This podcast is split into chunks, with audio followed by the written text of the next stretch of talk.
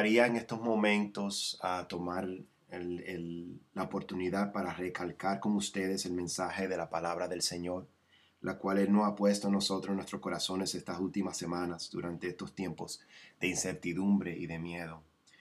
Es muy fácil perder en estos momentos eh, el enfoque y la postura y dejar que el miedo e incertidumbre se apodere de no, no solamente nuestras acciones, sino de nuestros hábitos y nuestro diario vivir y después de esto perder la fe y el ánimo. Pero yo quiero recordarles a ustedes, a todos ustedes, de que en estos momentos es muy crucial, crucial de mantener la fe, la esperanza, el amor y entender y reconocer de que nuestro Dios tiene control al fin del día. Todo es hecho y es conducido con un diseño. Y yo quiero recalcar con ustedes hoy día en la palabra del Señor en el capítulo 6 de Génesis, versículos 20. Y lo hizo así Noé. Hizo conforme a todo lo que Dios le mandó. Y en sí, amados hermanos, lo que la historia de Noé no, nos viene a nosotros a enseñar es que la preparación y la buena administración no solamente una buena idea, especialmente cuando pensamos, lo pensamos bajo la luz de las cosas que están pasando hoy día, sino que es un mandato de Dios. Y si vemos la, la historia de Noé, podemos ver que todo comenzó con una revelación de parte de Dios a Noé. Todo comenzó con algo supernatural, supernatural, en la cual se le mostró a Noé cuando Dios le dijo que iba a haber una lluvia sobre la tierra.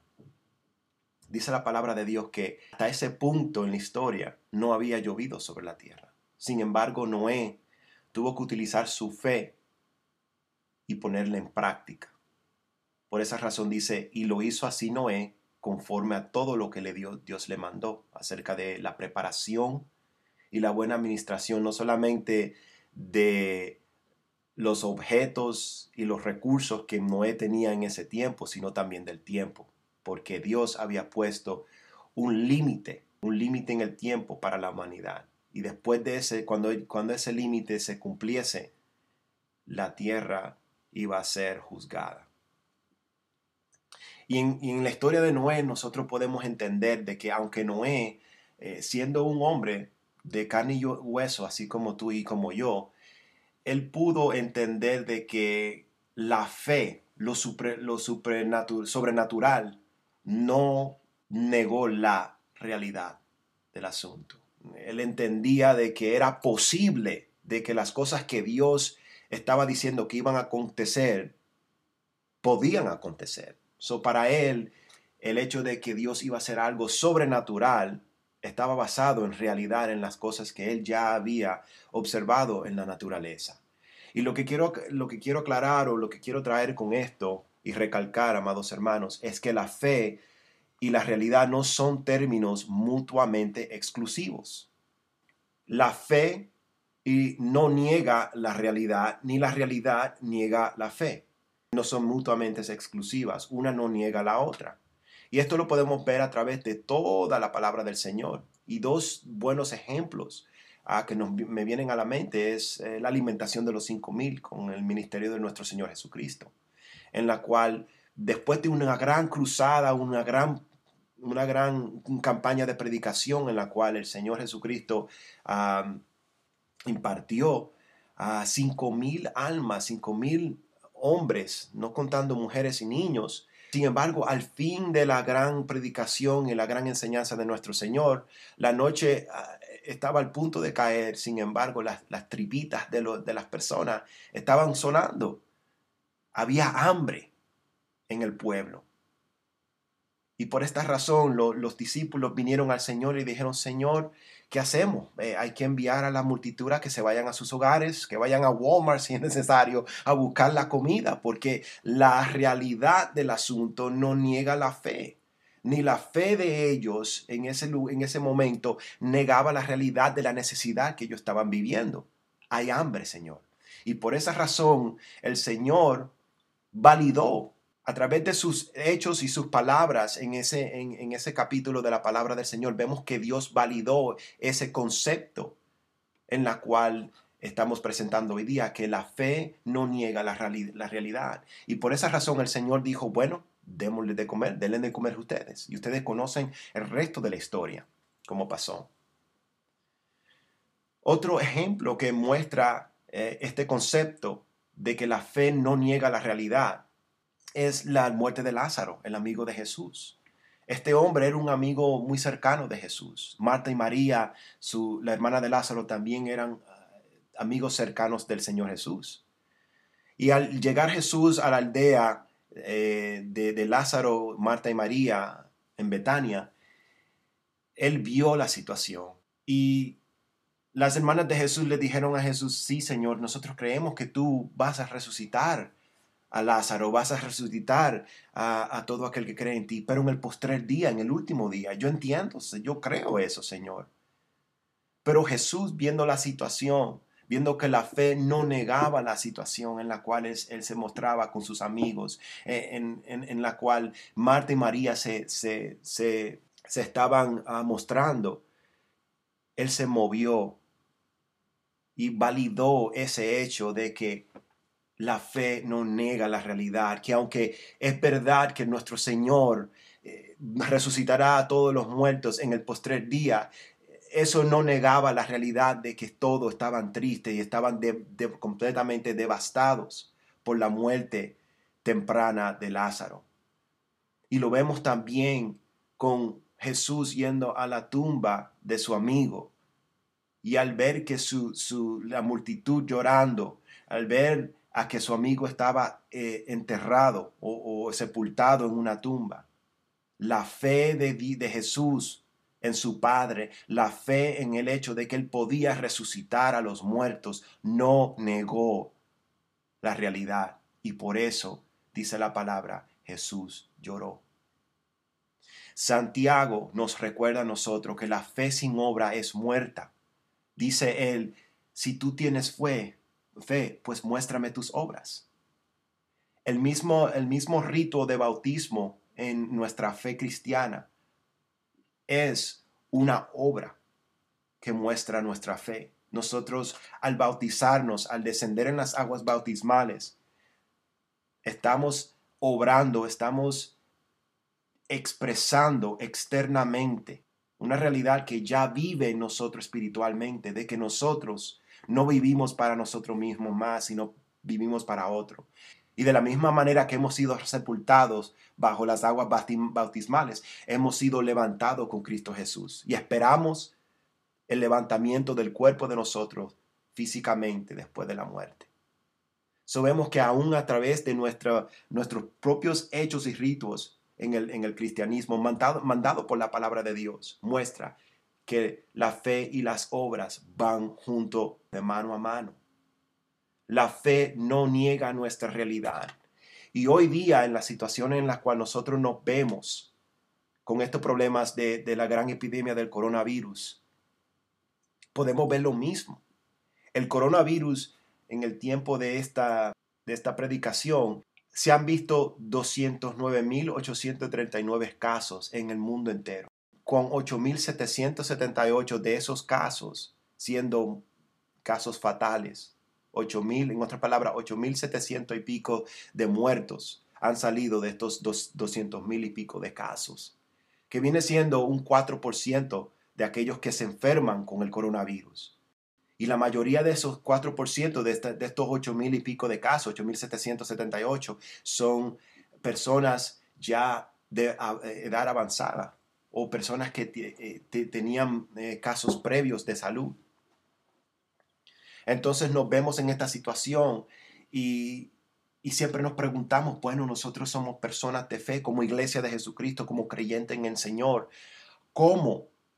¿Cómo y cuándo? ¿Por qué? ¿Por qué Dios permite que estas cosas y estos eventos ocurran? ¿Será esto juicio?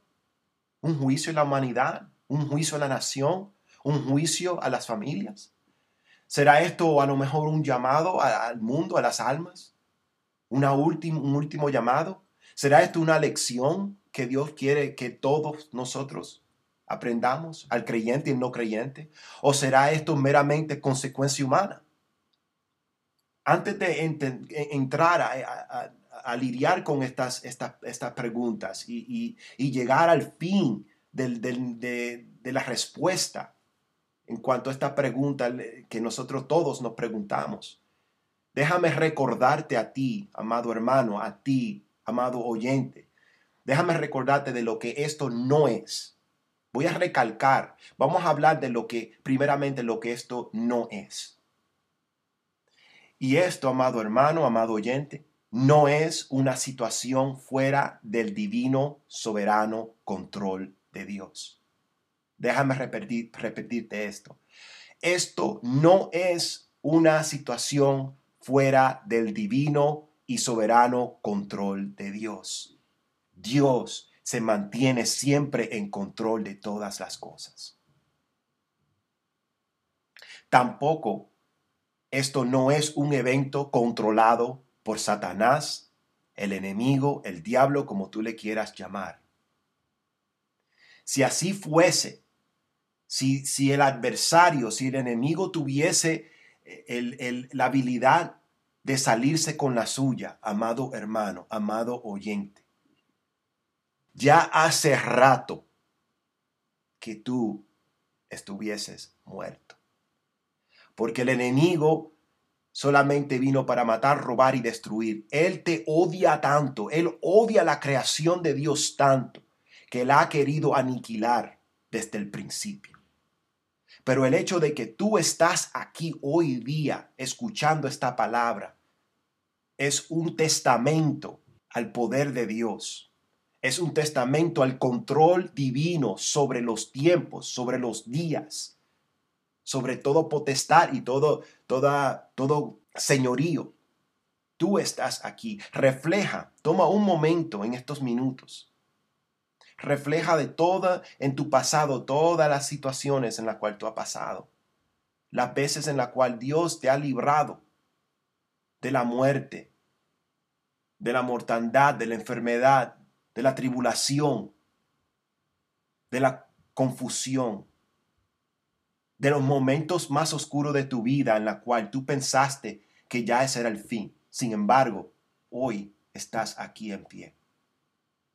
Dios sí tiene control. Y Cristo hizo muy claro, muy claro en su palabra que es imposible saquear las posesiones de, de alguien sin haber primero atado a esa persona. Y esto es exactamente lo que él hizo cuando vino aquí a la tierra a través de su ministerio. Y lo vemos eso en Marcos. Jesús, al venir a la tierra, amado oyente, él ató a Satanás, ató el enemigo. Y por a través de ese, ese acto de poder, él pudo saquear los bienes del enemigo y pudo, pudo salvar las almas, pudo levantar al caído, pudo resucitar a los muertos. Y el Evangelio de, de Jesucristo ha tenido más de dos siglos, más de dos mil años sobre esta tierra, caminando, creciendo en fuerza y en números. Han venido pruebas, han venido situaciones, pero el cristianismo, tú y yo, y muchos detrás de nosotros en la historia, como tú y yo, hemos estado sobre esta tierra vivos y siguiendo adelante en la fe de Jesucristo. Jesús fue muy claro en Mateo capítulo 28, versículo 18, cuando él dijo lo siguiente, Toda potestad me es dada en el cielo y en la tierra. Déjame repetirte esto. Toda potestad me es dada en el cielo y en la tierra.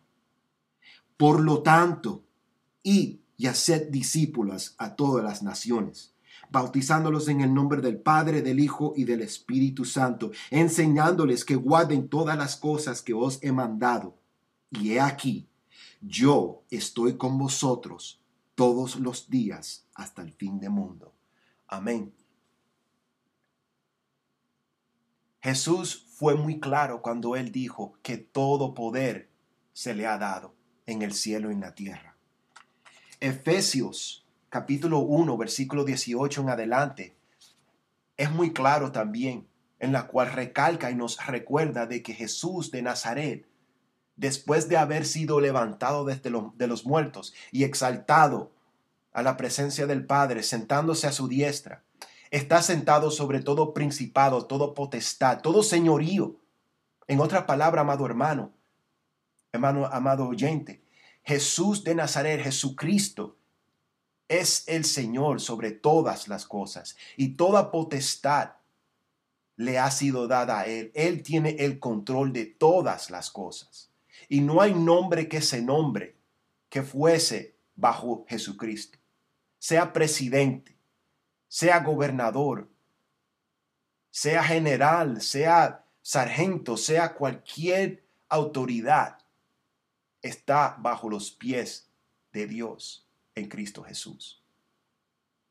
Y le leo este versículo del capítulo 1 de Efesios. Dice versículo 21, sobre todo principado y autoridad y poder y señorío, y sobre todo nombre que se nombra, no solo en este siglo, sino también en el venidero, y sometió todas las cosas bajo sus pies, y lo dio por cabeza sobre todas las cosas a la iglesia la cual es su cuerpo, la plenitud de aquel que todo lo llena en todo. Su amado hermano, amado oyente, Jesucristo está en total control de todas las cosas, incluyendo esta situación de coronavirus.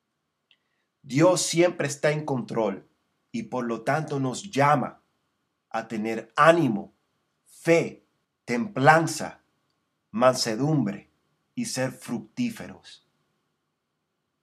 Entonces, pues, ¿cuál de todas estas opciones es la respuesta? ¿Será el juicio?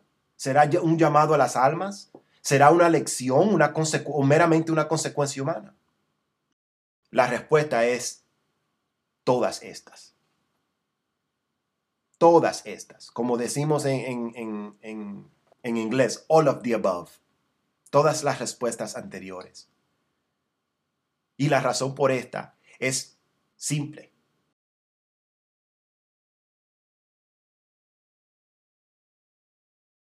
Y las acciones de nuestro Dios son multiformes.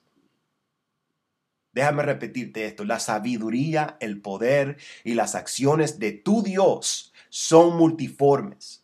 Dios es más eficiente que el hombre. Siempre lo ha sido y siempre lo será. Nuestras acciones humanas, como humanos, seres humanos, siempre son unicentrales. En el hecho de que muy pocas veces nosotros, como decimos siempre, matamos mm, dos pájaros de un tiro. Dios en todo lo que Él hace es súper eficiente.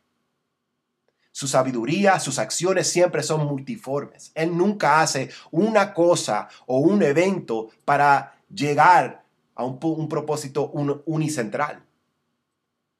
Por ejemplo, volvamos a la historia de Noé.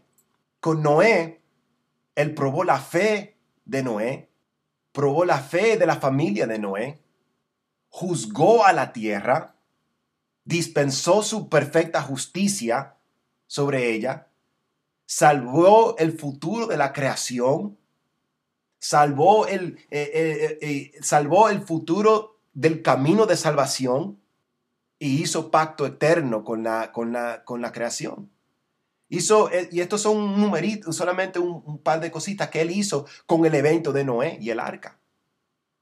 Al igual, al evento de, Moisés y el pueblo de Israel, de Egipto, él no hizo solamente una sola cosa al, al librar al pueblo de Israel de Egipto sino que cumplió entre, entre tantas cosas, múltiples cosas que Dios, uh, propósito que, que, Dios cumplió.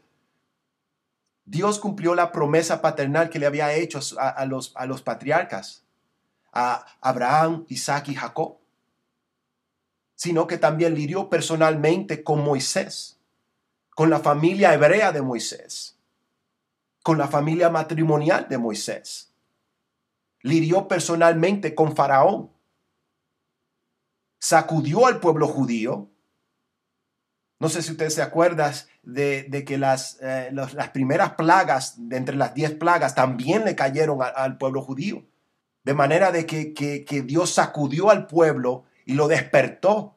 Y después de haberle, de haberle despertado con todas con esas primeras plagas, entonces le mostró a ellos que esto no, no, era meramente eh, la naturaleza, sino de que había un diseño detrás de la mortandad, detrás de las plagas.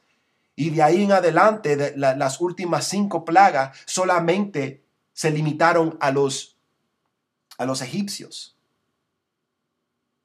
Y de esa manera él se mostró y se identificó al pueblo judío que por 400 años a lo mejor ya se le estaba olvidando de quién era Jehová su Dios, el Dios de sus padres. Y a través de eso se mostró al pueblo judío, juzgó a cada dios principal egipcio, mostrando su, soberanía sobre, sobre cada uno de ellos. Por ejemplo, eh, eh, el Dios, eh, el Dios de los primogénitos, pues Dios lo juzgó en quitándole la vida a los primogénitos de Egipto.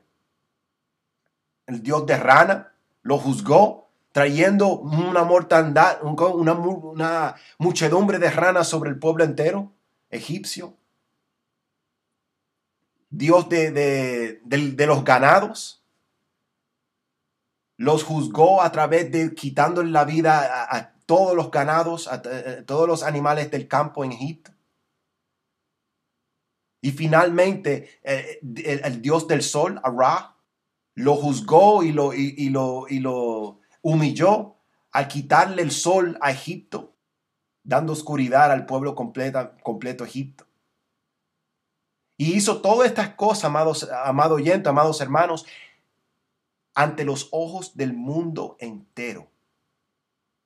Dios juzgó a cada Dios, eh, eh, cada ídolo de Egipto ante el mundo entero y juzgó a la nación Egipto, Egipta ante la tierra entera. En ese tiempo Egipto era el superpoder de la humanidad, como al igual que el Estados Unidos hoy día es. Y todo el mundo tenía los ojos sobre Egipto durante ese tiempo. Y, en, durante en ese evento, Dios mostró que Él, Jehová, es el único y verdadero Dios. So, en sí, Dios es más eficiente que el hombre.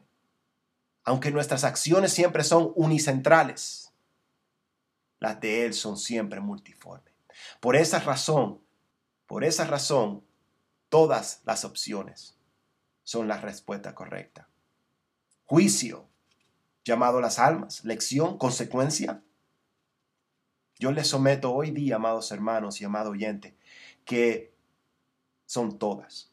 Juicio puede muy bien ser un juicio de parte de Dios a las naciones, pues conocemos y proclamamos siempre de que Dios y que Jehová a través de Jesucristo es reina y nos fuerza a nosotros como nación, como, como pueblo, a reflejar cómo, cómo hemos estado conduciendo nuestras vidas. Hace que todos reflejemos cómo hemos estado conduciendo nuestras vidas. ¿Será consecuencia? Muy bien puede ser consecuencia.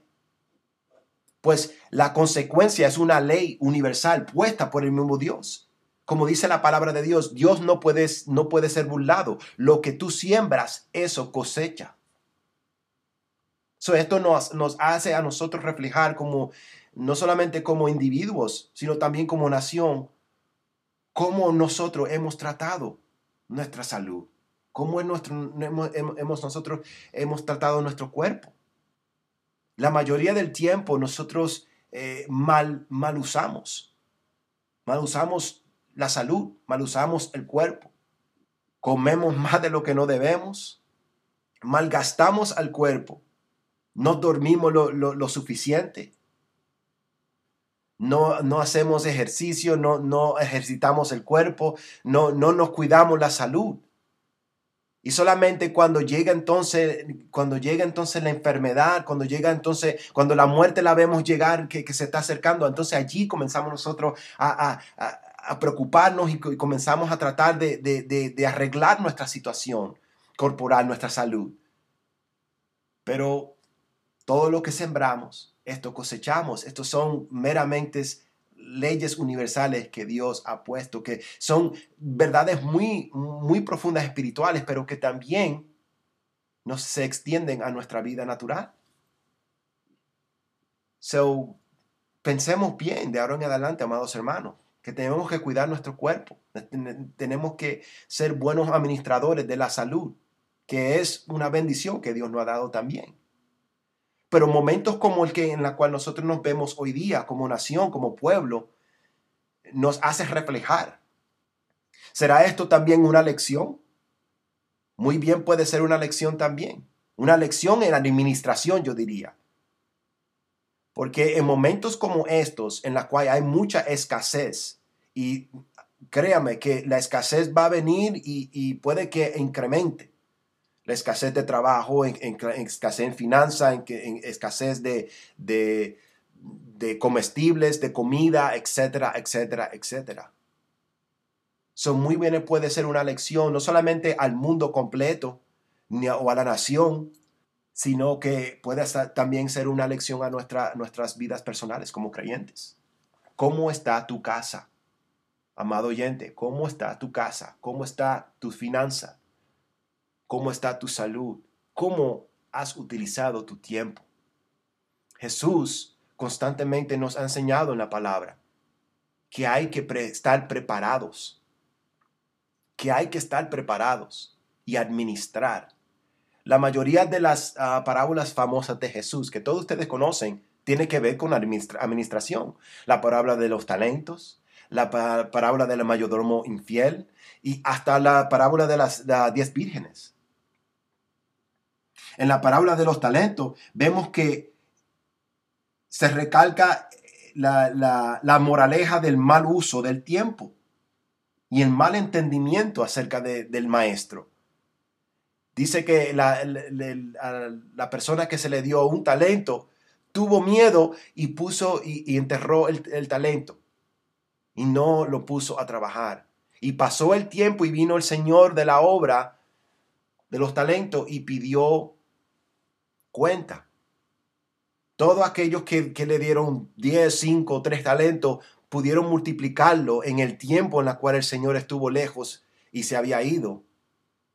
Pero el que tuvo un talento dijo lo siguiente, bueno, porque tuve miedo y porque sé que tú eres un Señor, que donde tú no, donde tú no siembras cosechas y que tú eres severo, tuve miedo y por eso, mira, toma tu, tu, tu talento para atrás lo que me diste te lo devuelvo. Y vemos el resto de la historia donde el Señor se enojó con, el siervo y, le preguntó, bueno, ¿por qué tú no pusiste por lo menos mi talento? Lo pusiste en el banco, que porque a través del tiempo hubiera, hubiera ganado por lo menos un poquito de, de interés. Pero porque tú tuviste miedo de mí, tú mal usaste el tiempo. Y esto nos muestra, amados hermanos, mal uso del tiempo y mal entendimiento de nuestro Señor van de mano a mano. Porque el Señor, conociendo a cada uno de sus siervos, le dio a cada uno según Él conocía que podía cada uno de ellos. Él conocía a sus siervos. Pero este, un siervo con que se le dio un talento, no conoció a su Señor, pues tuvo miedo de él. En la parábola del mayordomo infiel, vemos que la moraleja de esa historia fue el mal uso de la autoridad, mal uso del don, mal uso del cargo que Dios dio. En esa historia vemos que el, mayordomo, al ver que su, maestro tardaba para volver, para retornar, comenzó a maltratar a sus consiervos. Y al llegar el maestro eh, de la obra, el, dueño correcto, el, el Señor, vio que el mayordomo había mal utilizado la autoridad y castigó duramente a ese mayordomo. Y las parábolas de las vírgenes nos muestra que es necesario como creyente, es necesario como, como siervos de Dios estar bien preparados. Habían entre las diez vírgenes, las vírgenes que se prepararon, que tuvieron bastante aceite, porque ellos sabían que su, su maestro o que el novio podría podría tardarse y por lo tanto ellas se habían preparados. Pero habían otras vírgenes que solamente llevaron en sí eh, lo suficiente para un par de horitas.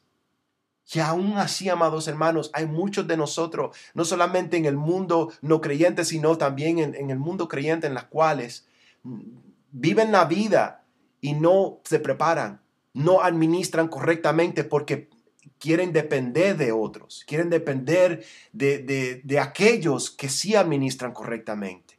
Y nosotros ya conocemos el fin, la moraleja de la historia, de la parábola de las diez vírgenes. Habían aquellas vírgenes que se le acabó el aceite y al ver que el novio sí, sí venía, pero que ya no tenían aceite más para recibirlo, le pidieron a las que estaban preparadas, a las que tenían eh, reservas, y las, las, que tenían reserva, las que estaban bien preparadas y habían administrado correctamente, decían, no podemos, porque lo único, el poquito que tenemos ya es para ya recibir el novio que ya, que ya viene.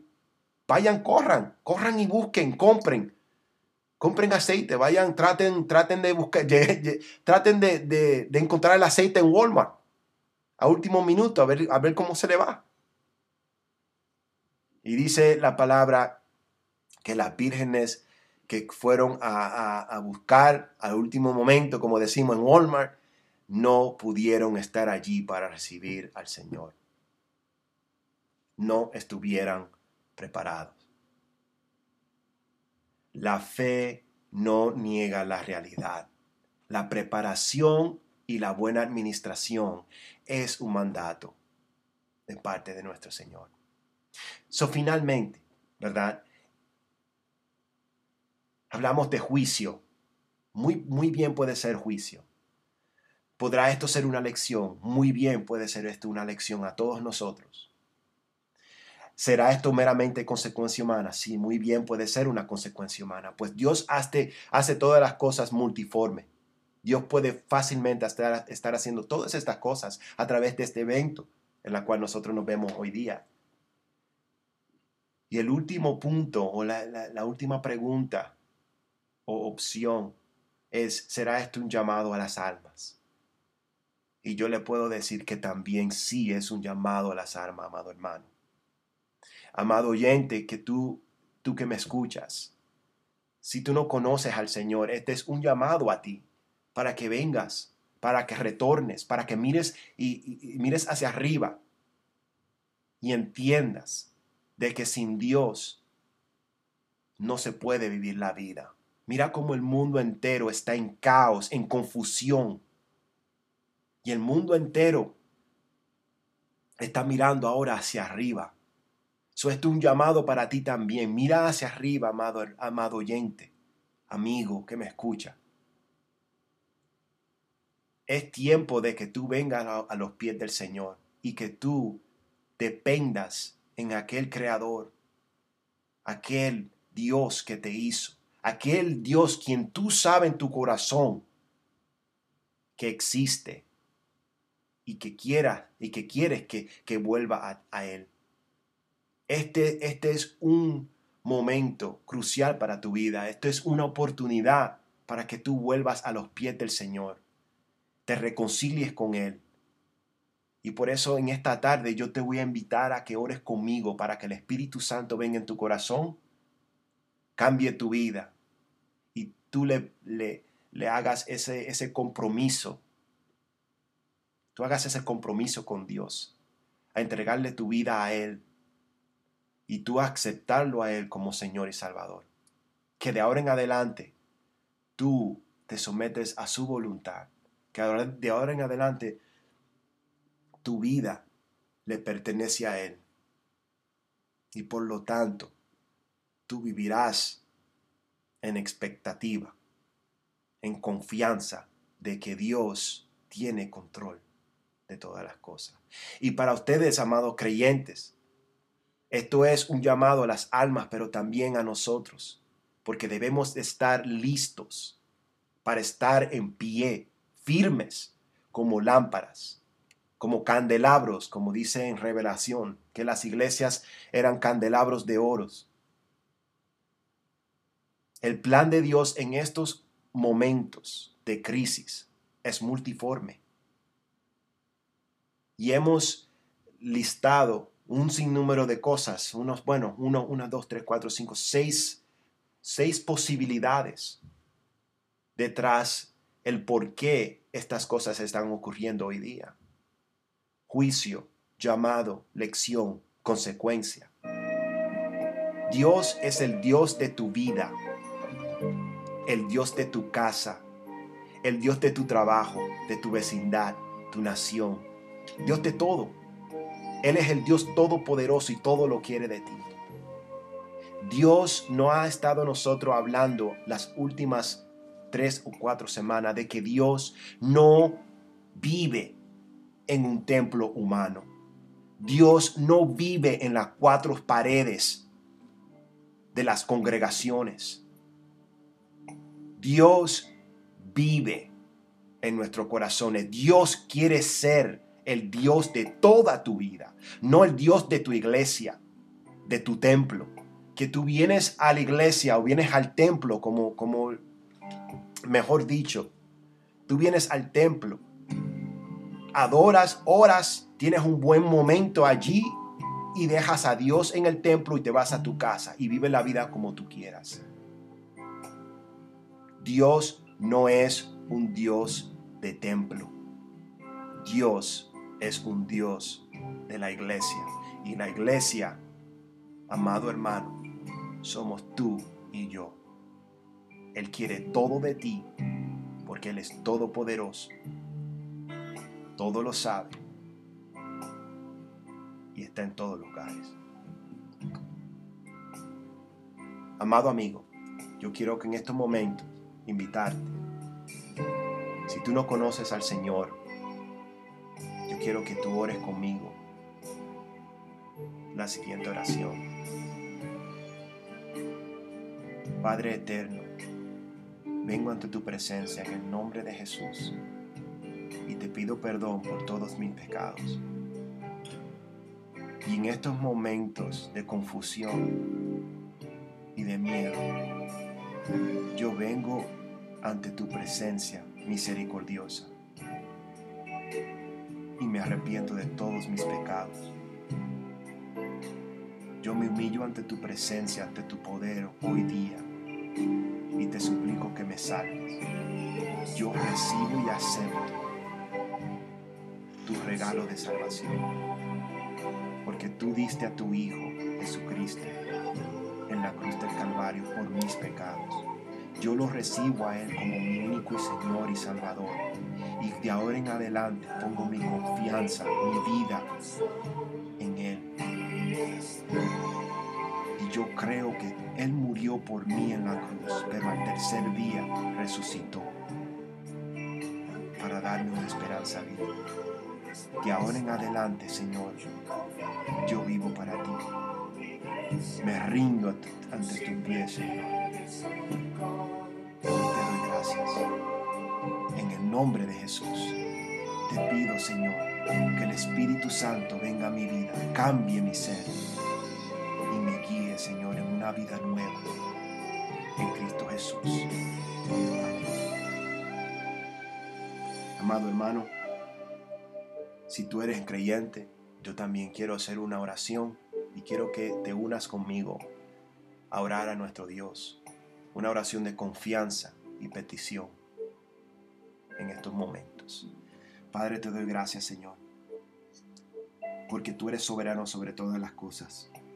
Reconocemos, Señor, tu señorío, tu reino sobre todo poder, toda potestad, todo, sobre todo nombre que se nombra. Tú eres rey. Pedimos, por lo tanto, mi Señor, misericordia, fuerzas, y la guianza y providencia, Señor, del Espíritu Santo en estos momentos de prueba. Para siempre saber y probar cuál es tu buena y santa voluntad, Señor. Viviendo nuestras vidas en expectativa, reconociendo de que todas las cosas obran para bien para aquellos que te aman. Señor, ayúdanos siempre a mantener el enfoque. Las cosas van de mal en peor, pero nosotros estamos confiados porque tú eres soberano, porque tú tienes el control total de todas las cosas. En esta semana, Señor, ponemos nuestras vidas en tus manos. Confiamos en ti, Señor. Ayúdanos a través de tu, Santo Espíritu, Señor, cada día poner en práctica tu palabra.